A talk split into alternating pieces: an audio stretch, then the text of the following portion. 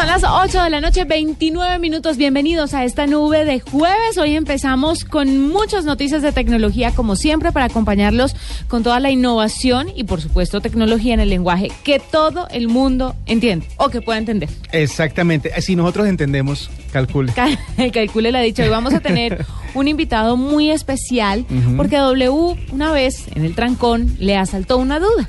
¿Sí? ¿Sí? Sobre los semáforos. Ah, sí. Yo tenía la duda de, ve, ¿y quién coordina esto? Porque cuando estaba en el carro miré y dije, bueno, mi semáforo acaba de cambiar a verde, voy a arrancar. Pero el del fondo estaba en rojo. Entonces dije, ¿y de qué me sirve arrancar si sé que no voy a poder llegar al otro lado? Pero cambió rápido a ver. Cambio rápido a verde. Yo decía, alguien tiene que pensar en esto, tiene que diseñar la manera en que... sincronizar los tiempos y saber qué semáforo, por ejemplo, requiere más tiempo que otro. Por ejemplo, el de la 116 con séptima y que es para bajar por la 116, Sí. ese semáforo no dura nada. No, y hay Creo que algunos, ya lo arreglaron. en algunas ciudades, por ejemplo, en Bogotá también, obviamente, pero eh, tienen horarios. Hay horarios en los Sí. que cambia eh, la, la frecuencia del semáforo para agilizar el tráfico, sobre todo en horas pico. Todo eso lo vamos a saber hoy. Toda la tecnología detrás de lo cotidiano, lo que vemos y vivimos a diario, como el tema de los semáforos. Exactamente. Pero además de esto, le voy a contar quién dijo, ¿sabe qué? No molesten más a Apple, yo le desbloqueo ese celular. Ah, ah.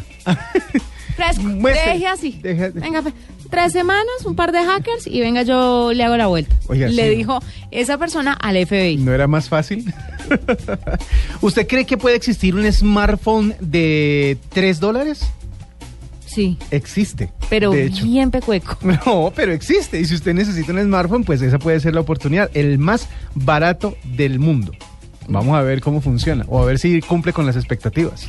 ¿Sí, le parece? Vamos a ver. Además de esto, les vamos a contar cuál es el nuevo botón de Twitter que le va a facilitar y a divertir la vida en esta red social. Todo esto y mucho más aquí en la nube. Bienvenidos, acomódense y disfruten de un cambio de chip. En la nube, innovación y tecnología en la música. Muchos de los usuarios de Gmail están contentos porque por ahí tenían abandonada una cuenta de Yahoo, por ahí tenían abandonada una cuenta de Hotmail y como que na- no las usaban nunca. Pues resulta que Google, pensando en eso, creó una cosa que se llama Gmail, Gmailify, que cuesta trabajo pronunciar, Gmailify.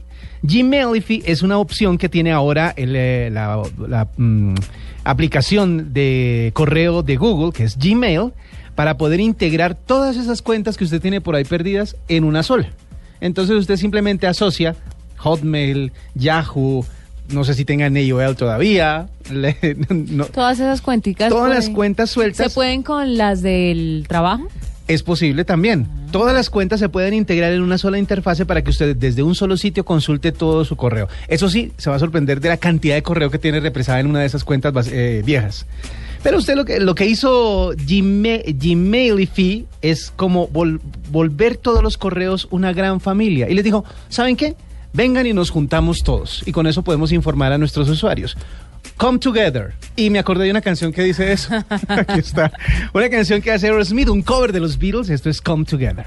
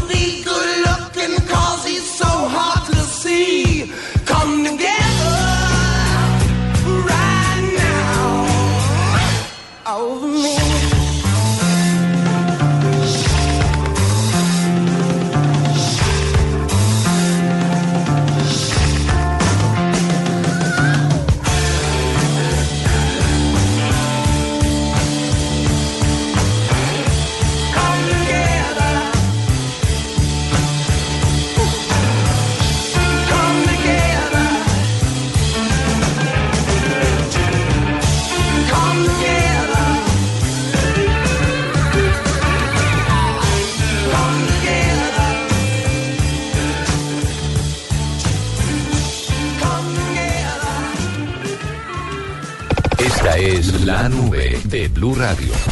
Cosas que usamos a diario, que consumimos a diario, que nos parecen normales. Para todo hay involucrada mucha tecnología. Y ahora en la nube, la tecnología detrás de... Los semáforos. La tecnología detrás de los semáforos. Exactamente, porque muchas veces nosotros eh, pues nos dejamos gobernar, a veces los irrespetamos, hay que ser honestos, a veces eh, como que pensamos que no están funcionando bien, nos quedamos mucho de ellos, a veces bloqueamos los cruces porque no respetamos el semáforo, pero detrás de esto hay muchísima tecnología. Por eso hemos contactado al ingeniero Oscar Daza, que es el director de control y vigilancia de la Secretaría de Movilidad de Bogotá, para que nos cuente ¿Qué, hay te- qué tecnología hay detrás de este sistema que prácticamente es vital, es esencial para el funcionamiento de una ciudad? Ingeniero, buenas noches y bienvenido a la nube. Y buenas noches, muchas gracias por la invitación. Bueno, esa duda nos surgió analizando que, que, esta, que este sistema pues es automático, pero pues alguien tiene que haber ideado todo esto, alguien tiene que estar detrás de cómo funciona, eh, por ejemplo, la, sema- la semaforización en una ciudad. Eh, sí, bueno, la semaforización que tenemos en, en la ciudad de Bogotá, pues es un, un sistema que está eh, cambiando. Estamos trabajando en la modernización del sistema. Actualmente tenemos pues tres centrales semafóricas.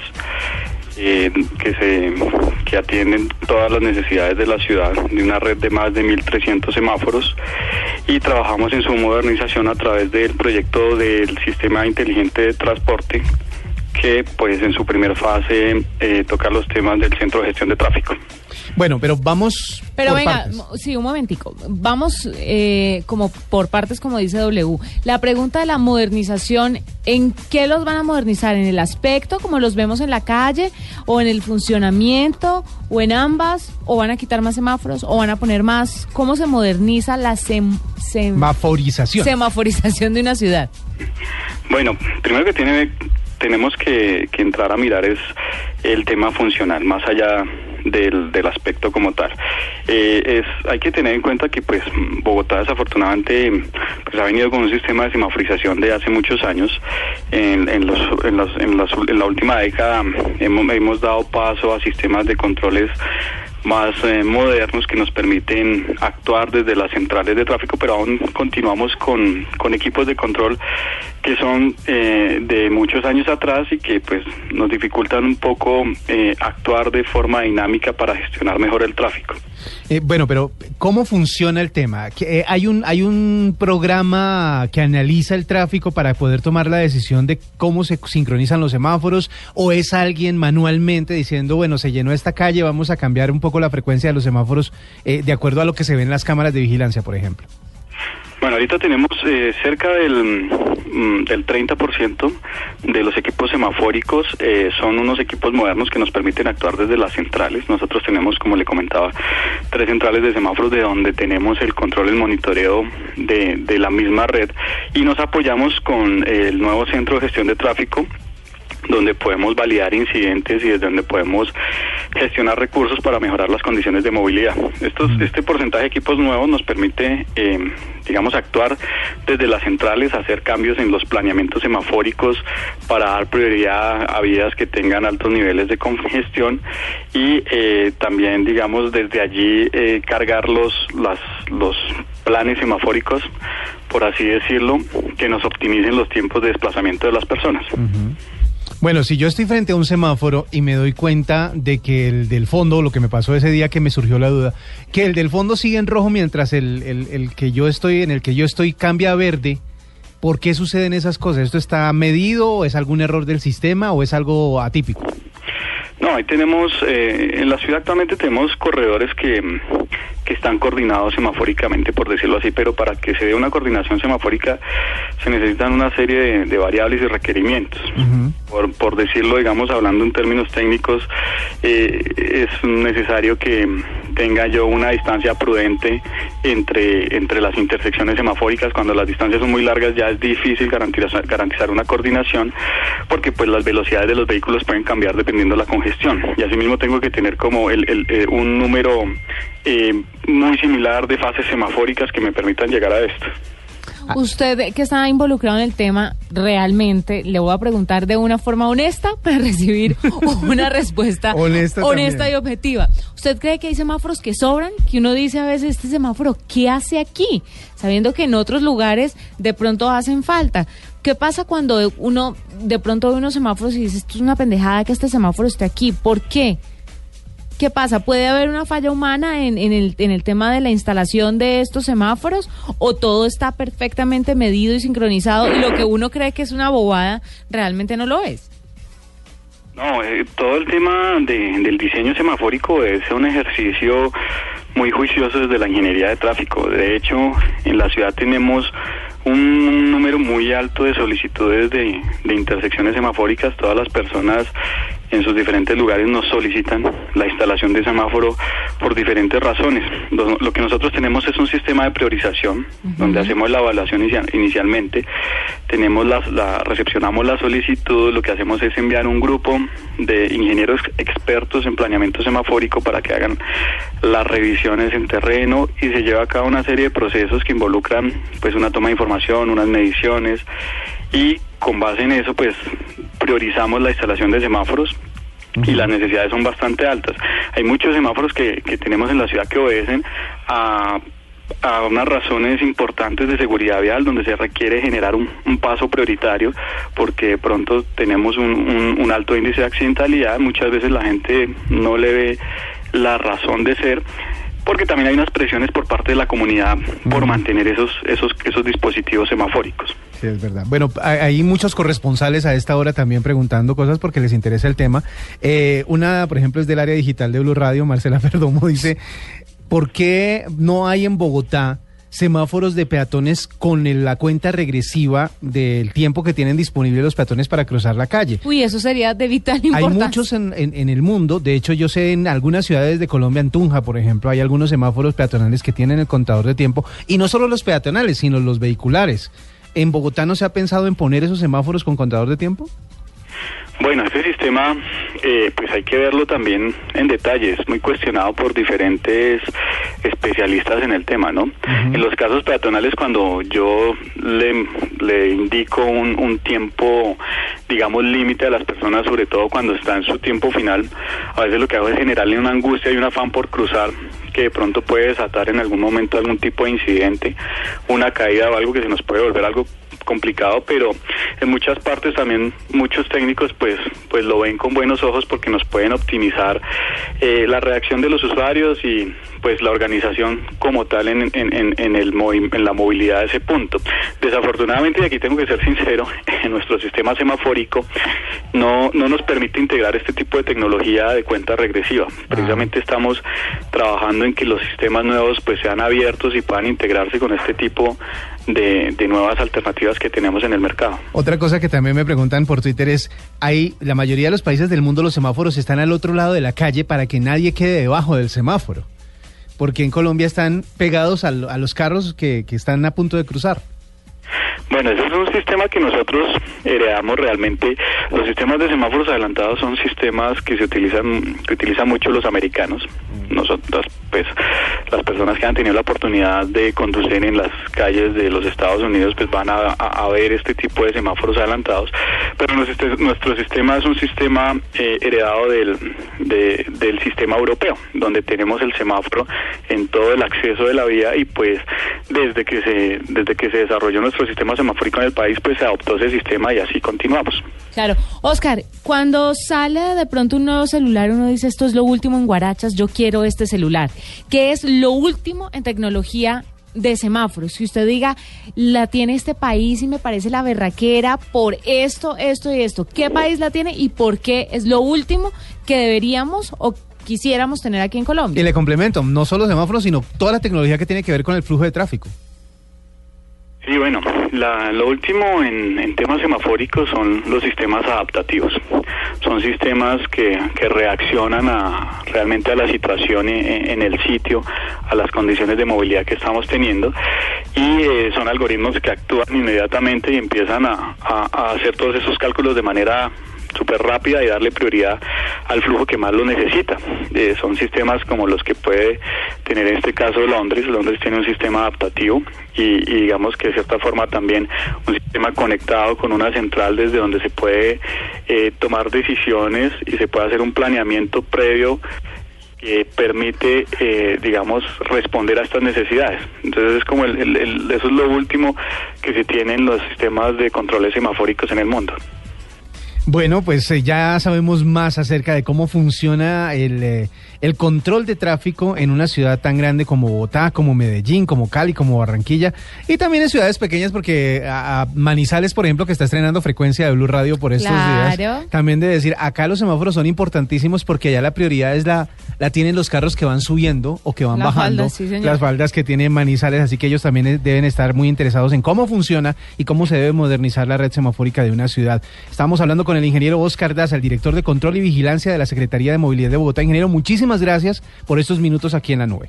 Bueno, a ustedes muchas gracias y espero que pues haya sido productivo esta Sí, información. señor, muy productiva. Claro. Sabe que el tema de los semáforos que de verdad como que analicen el flujo de tráfico y digan, bueno, siga que el tráfico va lento o pare que el tráfico está pesado, Ajá. me parece fantástico. Claro, hay muchísimas calles que se llenan en horas pico y si hay un sistema adaptativo puede mejorar la movilidad de esas calles. Ahí es cuando podemos entender que detrás del tema de la movilidad en una ciudad hay muchos componentes. Muchísimo. O sea, no es solamente de esta calle va hacia este lado en esta hora y esta hora, o el policía dándole paso a la gente, o el choque que hay aquí, o los carriles. No, hay mucho detrás del tema de movilidad que debemos entender y pues tener paciencia mientras que nos llegan las nuevas tecnologías respecto a este tema o que tienen que ver con este tema. Pero una cosa sí es cierta, y es que a pesar de los esfuerzos que haga la Secretaría de Movilidad de Bogotá o de las ciudades que nos escuchan a esta hora, nada va a funcionar tan bien si usted no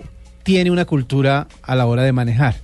Si usted, por ejemplo, Ah, claro. algo sencillísimo como si, si usted ve que su semáforo está en verde, pero al otro lado no cabe, no se pase porque va a bloquear un cruce. Es y que- eso crea un caos tremendo. Esa cultura es lo que hace falta para que cualquier tecnología que traigan funcione al 100%. Yo siempre lo he dicho, o sea, el tema del el problema de los trancones y la movilidad, Pasa mucho por yo le pondría que es un ditu 70-80% Más o menos. porque la Cultura. gente no, sí, cultura ciudadana. La gente no sabe manejar, no sabemos manejar. sabemos, sí. Son las 8 de la noche, 50 minutos, ya regresamos, esta es la nube. Arroba la nube blue. Arroba blue radio com. Síguenos en Twitter y conéctate con la información de la nube. Mire, una noticia que me encontré y que me pareció revolucionaria o que me parece que va a ser revolucionaria cuando se concrete es que la tecnología ya puede ayudarle a, la perso a las personas a sanar el tema de la depresión. Que usted sabe que es una Uy. enfermedad silenciosa, muy latente, latente en, este, en, este, en estos últimos años y pues que la gente poca atención le presta. Puede ser hasta mortal. Claro, la porque gente puede se desencadenar. suicida. Exactamente. Exactamente, pues mire, la realidad virtual, que inicialmente partió del terreno del entretenimiento, se ha expandido a otras áreas, en este caso, la medicina. Eh. Dicen algunos expertos que se puede tomar como terapia para ayudar a personas que padecen depresión. Eh, la terapia podría reducir los síntomas de la depresión al aumentar los sentimientos de autocompasión y al mismo tiempo aliviar la autocrítica.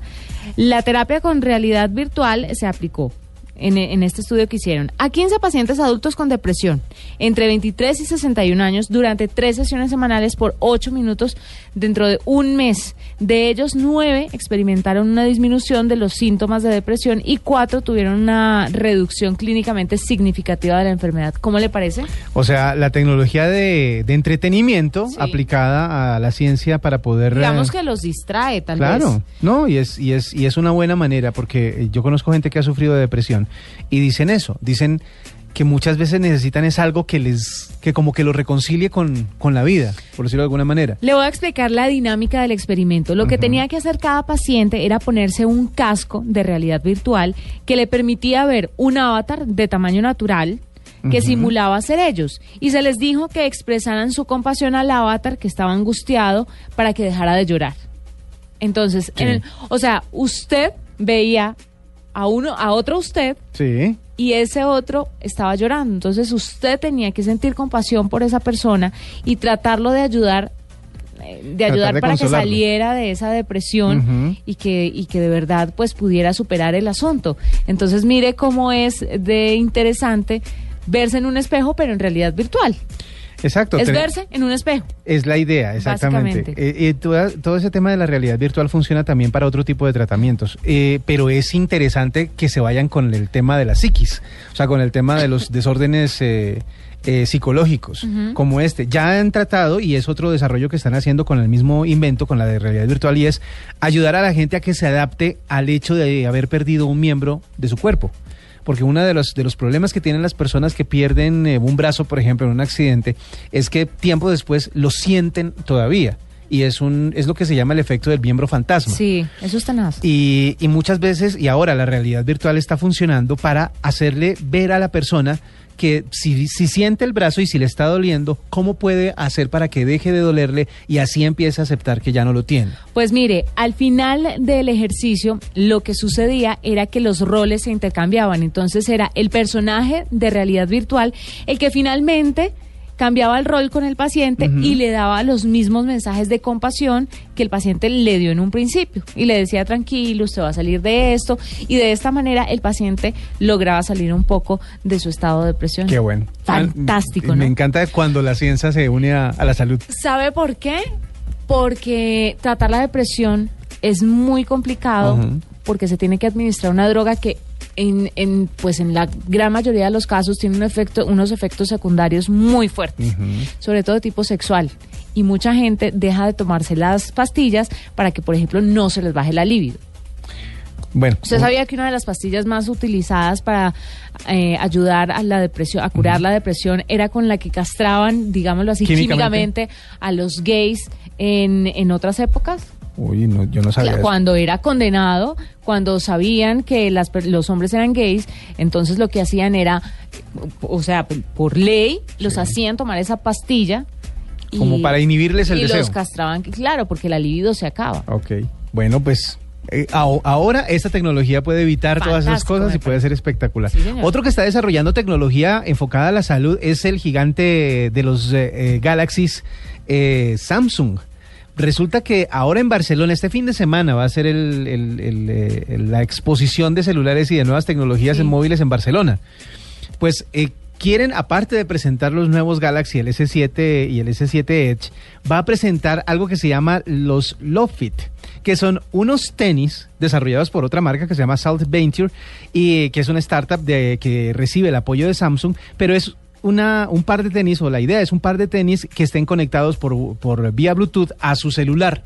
Entonces no es solo la bandita que usted se pone en, el- en la mano para que le mida los pasos con los sensores de movimiento ni nada de eso, Sí. sino que además, obviamente, los tenis le van a poder medir el peso, controlar el peso, controlar cómo está caminando usted o cómo está haciendo ejercicio usted, para que corrija las cosas que está haciendo mal y las haga mejor. Y toda esa información la va a poder eh, acumular dentro de las aplicaciones que vienen también con, nuestro, con estos nuevos eh, celulares. Los tenis son de Under Armour, que es una marca pues muy reconocida en el tema deportivo, pero van a tener toda la tecnología de esta startup que apoya a Samsung para que sea integrada a sus equipos nuevos. Entonces ellos también están diciendo, bueno, ya desarrollamos la bandita, ya sabemos contar el estrés. Por ejemplo, mi Samsung me dice si estoy estresado o no estoy estresado, pero ahora con estos nuevos tenis va a dar muchísimas más, muchos más parámetros para que usted se cuide mejor, para que usted sepa si está haciendo bien o no está haciendo bien el ejercicio. 8.58 minutos, hacemos una pequeña pausa y ya regresamos en la nube. Arroba la nube blue. Arroba blue radio com. Síguenos en Twitter y conéctate con la información de la nube. En la nube, innovación y tecnología en la música. Bueno, doble, hagamos un pequeño cambio de chip Un para cambio de chip. Vamos a recordar que mm, una de las tecnologías más eh, usadas o a la que le ven muchísimo futuro actualmente es a los drones, ¿no? Uy, quiero recomendarle, Sí. ya que está hablando de eso, imágenes inéditas, ¿será que iba a decir lo mismo? De Japón, desde un dron. ¿Las no, vio? no las había visto. No Vi las de Dubái. La bueno, desde Dubái es una. Pues ahora salió el de Japón. Debe ser una locura. Pero usted no sabe la belleza de imágenes. Vamos a tratar de compartirlo a través de nuestra cuenta en Twitter para que la gente pueda ver cómo es de increíble la precisión gracias a los drones. Sí, para que vea que los drones en temas fotográficos tienen bastante futuro, pero también en temas de ayuda. Resulta que eh, han diseñado o han eh, utilizado la tecnología de los drones para llevar a cabo funciones de rescate y de salvamento. Pero en Ruanda, el gobierno ya mm, utilizó estos eh, pequeños aparatos eh, dirigidos a control remoto para enviar suministros médicos. Este país africano planteó el pasado mes de septiembre la construcción de un aeropuerto exclusivo para drones. O sea que dro- los drones van a tener un centro de reuniones donde van a poder aterrizar y despegar, pero para poder llevar suministros a lugares muy lejanos dentro del territorio de Ruanda. Fantástico. Y esa idea ya la está copiando toda África. Es de- es decir, varios países de África que tienen problemas de transporte para llevar suministros están Sí. copiando la idea de Ruanda para poder utilizar los drones y suplir esta necesidad. O sea que la que está sacándole el mejor provecho al tema de los drones es nada más y nada menos que La comunidad. África. Ah, Ay, no, Toto, ¿en serio? Ahí está África de Toto.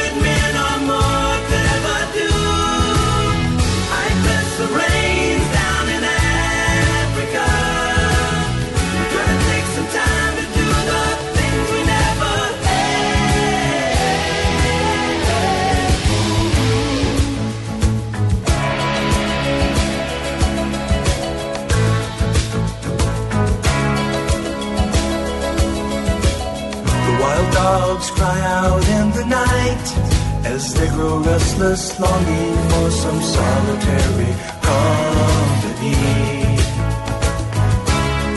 I know that I must do what's right, sure as Kilimanjaro rises like Olympus above the Serengeti.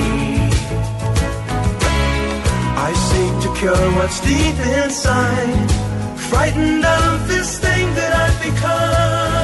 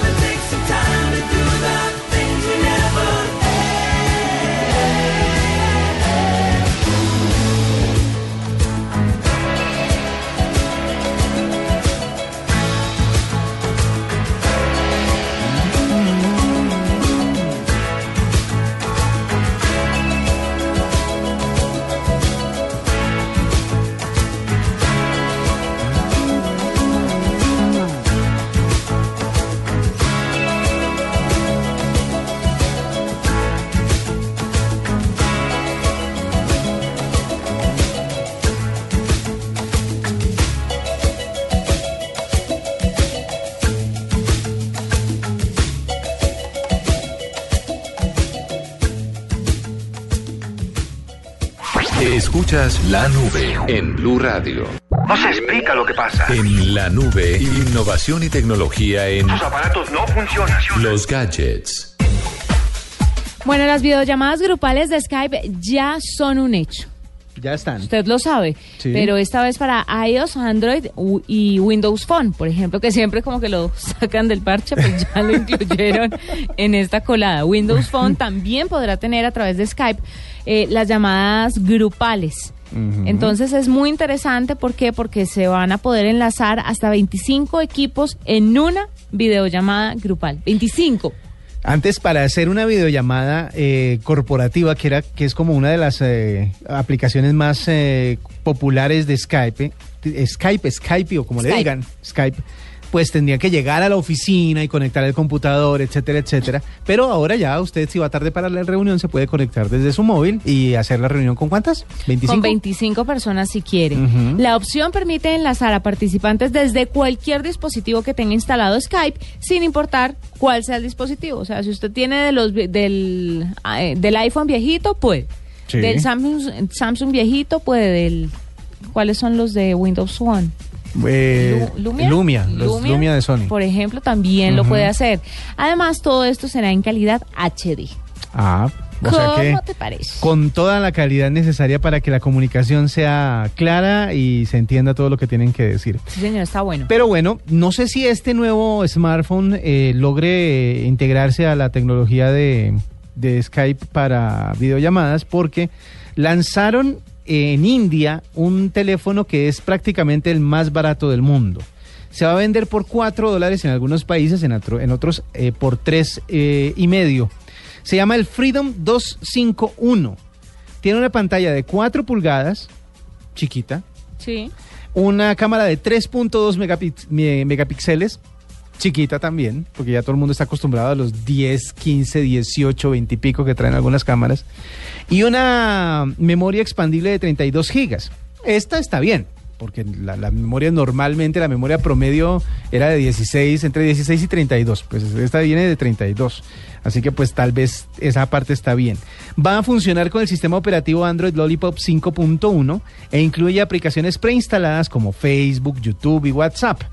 Esto va a ser obviamente para el mercado de la India, en donde se tiene muchísima tecnología. De hecho, es un país que ha surgido mucho en temas tecnológicos. De pronto no es tan chévere para la gente porque la, lo que ha mm, hecho que muchas empresas muevan su producción a la India es la cantidad de mano de obra barata que encuentran, ¿no? Pero de todas maneras ha hecho que el país suba un poquito en cuanto a su economía.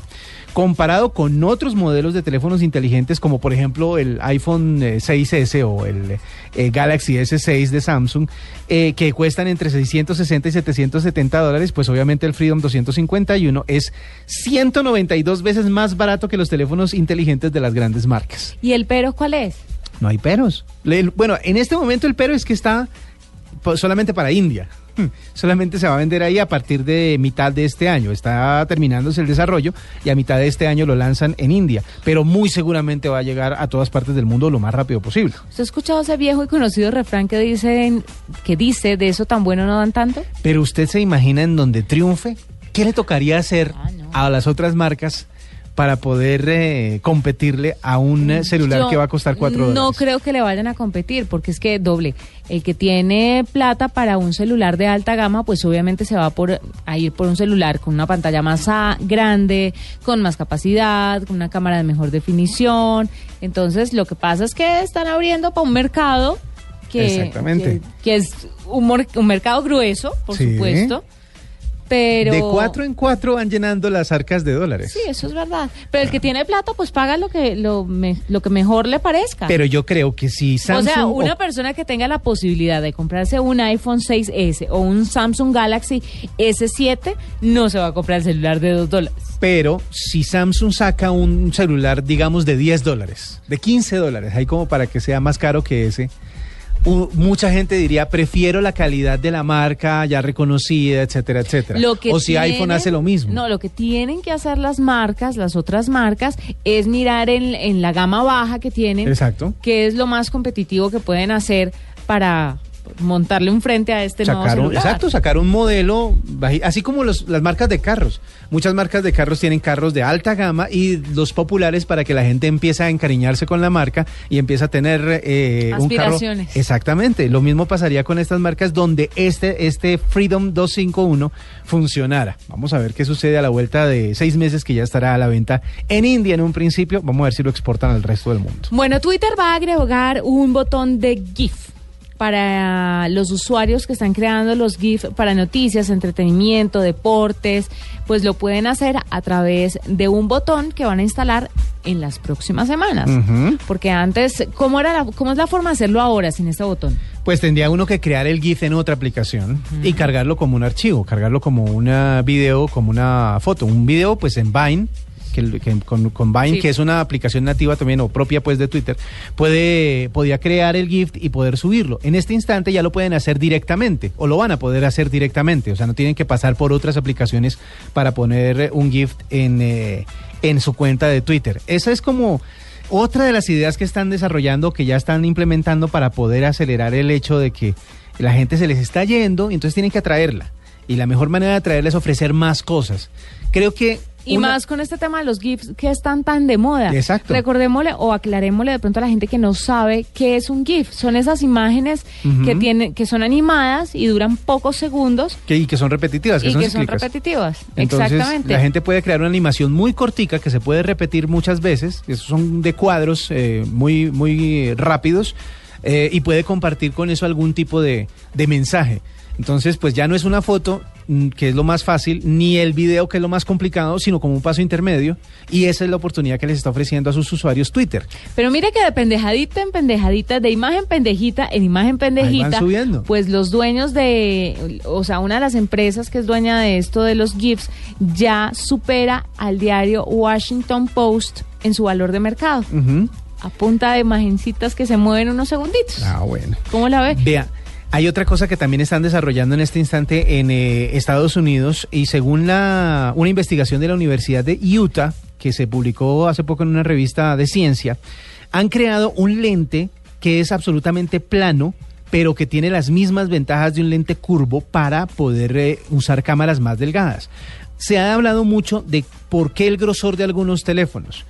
Ah, iPhone ya prometió que para su próximo terminal, para el, Sam- para el eh, 7, para el iPhone 7, pues eh, van a eliminar el, bot- el huequito de conexión de los audífonos, ¿sí? que es ese estándar, que es universal. Sí. Lo van a quitar para crear, para tener únicamente audífonos por Bluetooth y con eso reducen el tamaño, el grosor del teléfono. Pero la cámara sigue siendo un problema, porque para tener una cámara que enfoque, pues tiene que tener lentes curvos y esos lentes curvos ocupan espacio. Pues gracias a esta investigación desarrollaron un lente que es plano y que además tiene el grosor más pequeño que el de un cabello humano. 10 veces más delgado que el de un cabello humano. O sea, es absolutamente delgada. Y siendo tan delgada y creando el mismo efecto óptico para poder funcionar en las cámaras, podrían llegar al nivel de tener un celular del grosor de una hojita gruesa de papel. Haga de cuenta. Eso es, eso es lo que están pensando. Y eh, obviamente eso no solo aplica para las cámaras, sino también están desarrollando la tecnología para que esto también se aplique en las, eh, en las pantallas. O sea, para que la pantalla táctil también sea del mismo material. Sí. Con eso pueden reducir aún más el tamaño del teléfono. Vamos a llegar a los teléfonos que se doblan. Pónganle cuidado. Póngale Se lo cuidado. apuesto. Y mire, para cerrar este bloque de información, ¿se acuerda que ayer estábamos hablando pues del problema de Apple Ay, sí. y que el FBI le pidió que por favor creara, digámoslo así, una puerta trasera para poder acceder al teléfono de un terrorista por la masacre de San Bernardino? Sí. Entonces Apple pues dijo que no. Qué pena, porque si no le tocaba para todo el mundo y que abrían una puerta que después básicamente no iban a poder cerrar. Sí, es cierto. Pues resulta que Joe McAfee se ofreció a desbloquear el iPhone de esa, del de terrorista de San Bernardino. Dijo, muestre, muestre para qué ese teléfono. Con todo el alboroto la- de la orden del juez para que Apple desbloquee el iPhone 5C de uno de los tiradores del incidente de San Bernardino, pues uno podría pensar, muchos como usted ayer lo hizo, Sí. y es que el FBI no tiene otra forma de llegar a él. Exactamente. El director general de Apple dijo pues que no lo iba a hacer. Entonces entra en el juego Joe McAfee, que es el desarrollador de uno de los antivirus más usados en el mundo y que tiene un es un personaje bastante peculiar, ¿no? Sí. Él.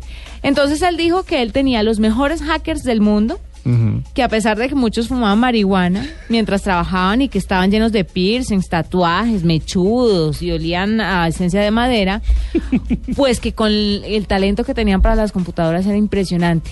Y que le diera al FBI tres semanas con estos hackers y que se le tiene. Pues es se que le tiene al terrorista. los que desarrollan virus tienen en su staff muchísima gente que es capaz de romper sistemas de seguridad justamente para ver cuáles son las vulnerabilidades de algún sistema y crear una un- algo que pueda curar o pueda arreglar eh, ese sistema y así venderlo. Es básicamente busque las enfermedades que nosotros le tenemos la cura, así de simple. Esto es lo que van a hacer es aprovechar la, la experiencia que tienen todos esos consumidores de eh, naturaleza para poder desbloquear el iPhone 6 y seguro lo logran antes de las, de, antes de las tres semanas. Pues mire, el creador, si usted está pensando que de pronto es de mala gente lo que está haciendo John McAfee, no. Lo que él está haciendo es tener una postura a favor de Apple, pronunciarse a favor de Apple y decir déjenlo quieto porque realmente si hacen una puerta trasera los usuarios pueden verse terriblemente afectados y más bien yo le hackeo el celular y le doy la información que usted quiere. Pero vea que no es solo, no es solo mm, el señor McAfee el que se eh, unió a, a Apple diciendo que era mejor que no abrieran la puerta trasera, sino Google también, también. Google. El eh, CEO de Google, Sundar Pichai, que entre otras cosas el otro día estaba leyendo que se ganó de bono, de regalo de porque les ha ido bien, le dieron 200 millones de dólares, así como, oiga, el bonito de esta, de esta semana va a ser 200 millones de dólares. Compañía importante esa. Sundar Pichai dijo que, que estaba a favor de Tim Cook, diciendo que estaba por encima de las necesidades de... Que, que no estaban por encima de las necesidades del gobierno, por encima de la privacidad y de la seguridad de los datos de sus usuarios.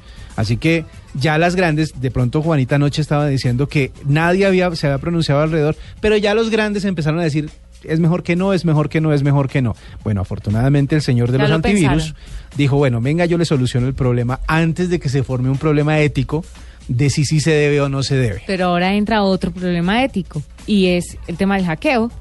Pero si Porque una cosa es hacerlo por lo legal y pedirle a la empresa que por favor lo desbloquee y otra cosa es hacer lo que las leyes condenan, que es hackear cualquier tipo de cuenta, celular, dispositivo, etcétera, etcétera, Pero etcétera. usted se imagina cuando hackeen ese celular, Tim Cook, ¿cuánto le va a pagar a McAfee para que le venda la, el- el- la cerradura de esa puerta que están abriendo? Sí, es complicado. Ahí Ay, van. hay cosas muy truculentas. Negocios, negocios van, negocios vienen y así se ven en el futuro para estos grandes de la tecnología. 9 de la noche, 21 minutos. Usted está escuchando La Nube. Arroba la nube blue. Arroba blue radio com. Síguenos en Twitter y conéctate con la información de la nube. En la nube, innovación y tecnología en la música. En estos días ha aparecido en internet eh, un eh, mensaje, una, una noticia que mm, pues obviamente ha preocupado a muchísimos de los usuarios de internet y es que un mensaje de texto que está circulando por la red puede terminar dañando su sistema operativo Android. Android. Así que muchísima gente está preocupada por eso, ya están trabajando en él. Esa fue uno de los, de los problemas que encontraron con los mensajes. Otro de los problemas que encontraron es que eh, los mensajes privados de Instagram tienen una vulnerabilidad. Así que si de pronto usted estaba tranquilo porque podía cruzarse información con, sus, con los usuarios de Instagram de manera secreta, resulta que si usted tiene integrada más de una cuenta, esos mensajes podrían verse por las dos cuentas. Entonces, si usted le manda un mensaje privado a uno, pero tiene otra cuenta asociada, eh, los dos van a recibir el mensaje. Los mismos de Instagram se dieron cuenta y están trabajando en eso.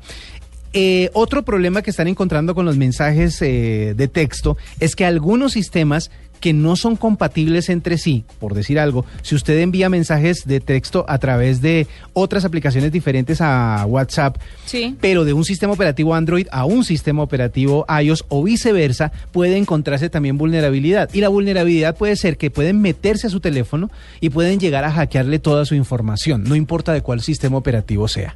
Eh, hay un montón de problemas con los mensajes. Vamos a la canción. Vamos a la canción. ¿Usted no se acuerda cómo era de sencillo antes cuando uno mandaba cartas? ¿Usted no sabe, no se acuerda cuando era de sencillo enviar mensajes escritos de No, puño y letra no soy de la época y de la carta. enviados para que llegue únicamente a un destinatario? No soy de la época de la En- carta. usted menos va a ser de la, de la época en que se metían mensajes en botellitas y se tiraban al mar. Menos, pero yo estoy segura que usted es del Marconi, por ejemplo. Yo, yo no, del Marconi. Bueno, sí sabe que sí me Claro acuerdo de que los Marconis. sí. Sí me acuerdo de los Marconis. Pero eh, esa parte romántica de echar botellitas al mar es chévere. Y me acordé de una canción que tiene de Police eh, que se llama Message in a Esos no eran hackeables, para que vean. Ah, no, pero eran perdibles.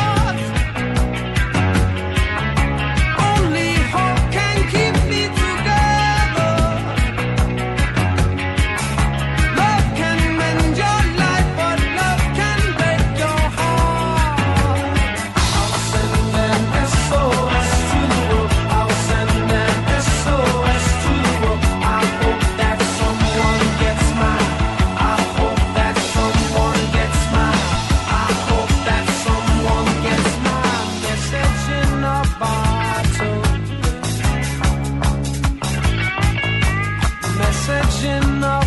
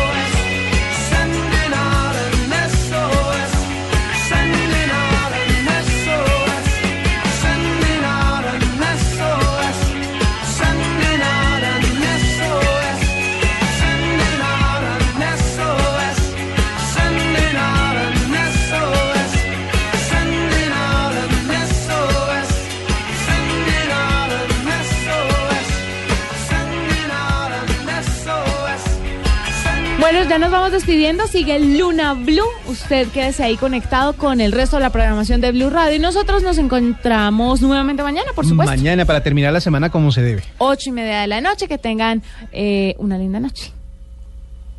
Hasta aquí la nube. Los avances en tecnología e innovación de las próximas horas estarán en nuestra próxima emisión. La nube, de lunes a viernes a las 8 pm. Tecnología e innovación en el lenguaje que todos entienden. La nube por Blue Radio y bluradio.com. La nueva alternativa.